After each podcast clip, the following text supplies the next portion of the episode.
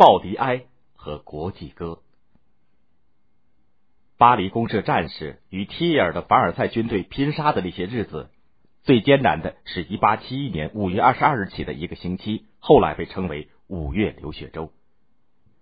缺乏作战经验的公社战士在巴黎临时堆起街垒，顽强的抗击着。随着一名名公社战士的牺牲，反动军队凶恶的占领了一个个街区，巴黎的枪声稀疏了。五月二十七日。当拉雪兹神父公墓被反动军队占领以后，除了偶然的几声枪响，巴黎逐渐的陷于可怕的寂静当中。大屠杀阴沉沉的即将来临。这时，有个身影踉跄的出现在巴黎第十一区的街头，那是个年过半百的公社战士，他手中武器的枪膛还是热的，他身旁的战友都已经阵亡。一时。他不知道在哪里能够找到公社委员会的组织，或许眼下最痛快的是去找那些凡尔赛的反动军队，临死前杀他几个。但他的右手疲软，行动不便，他疲乏、痛苦又惘然的走着。一个他熟悉的院子使他停住了脚步。对了，这里是他一个好友的住处。他迟疑的推门。门竟然随手而开，然后一双手把他连拉带拽的拖了进去。快，快到我这先躲一躲！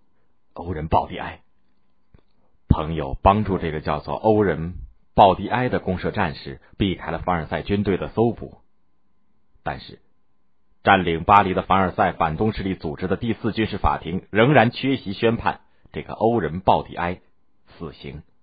然后报纸居然有消息说，已经执行了对他的死刑宣判。提尔反动政府当然不可能放过他。欧仁·鲍迪埃是个著名的工人诗人。二十三年前，巴黎爆发了六月起义，与反动政府军队战斗的工人队伍当中就有欧仁·鲍迪埃。那时他是个激情似火的青年。后来他参加了国际工人协会，成为协会巴黎支部的领导成员。法军兵败色当的时候，普军包围巴黎。他是巴黎国民自卫军第二团的一名副连长。巴黎公社成立以后，他出任国民自卫军中央委员会委员，然后又当选为公社社会服务委员会委员，行使巴黎第二区区长的职责。尽管这时鲍迪埃是个因中风而右手行动不便的残疾人，但是他仍然热情的为巴黎公社的革命事业而奔忙。他带领公社武装战士在维克多雅尔圣母院拘捕了反对巴黎公社的教士。提尔反动政府更害怕的是鲍迪埃的诗，那些诗歌歌颂法国革命人民的战斗精神。在一八四八年法国二月革命的时候，他写了《人民》，脚踏泥泞，面对枪林，几持旧枪做武器，任凭饥肠辘辘。这战斗的巨人又挺身而起，在暴君的宫殿上，他用瘦削的手刻下这样的字迹：“不自由，勿宁死。”在巴黎六月起义期间，鲍迪埃又写了《分娩》《一八四八年六月》等许多诗歌，纪念那些为革命而牺牲的烈士英灵。如今。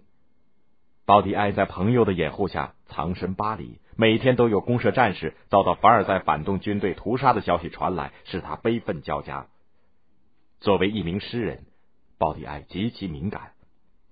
一八四八年巴黎六月起义的惨遭镇压，曾沉重的打击了他，以致使他患上了神经官能症和血栓塞病，引起中风，导致右手行动不便。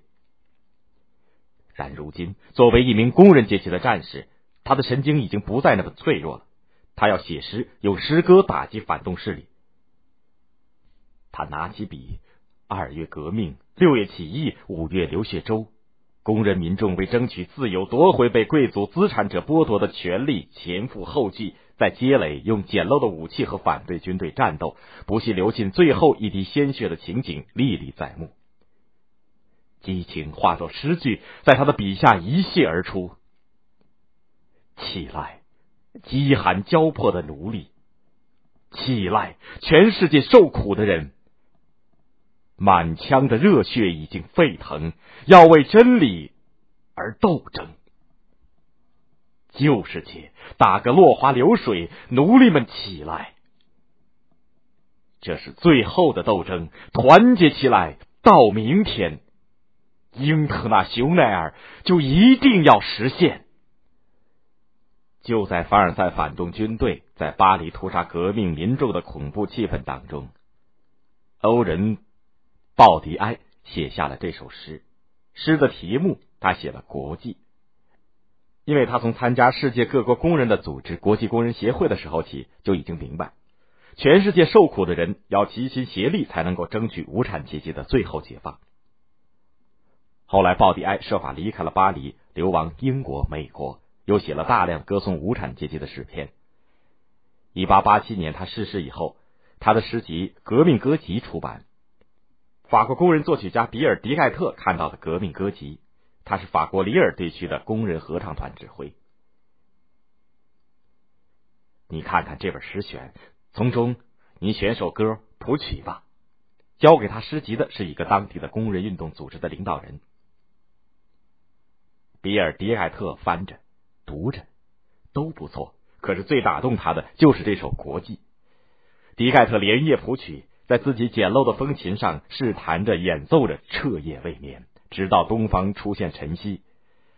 迪盖特终于用雄伟的曲调抒发出高昂激越的激情，让这首诗变成了旋律悲壮高昂的歌曲《国际歌》。从此，《国际歌》走向世界，成为全世界无产者的共同心声。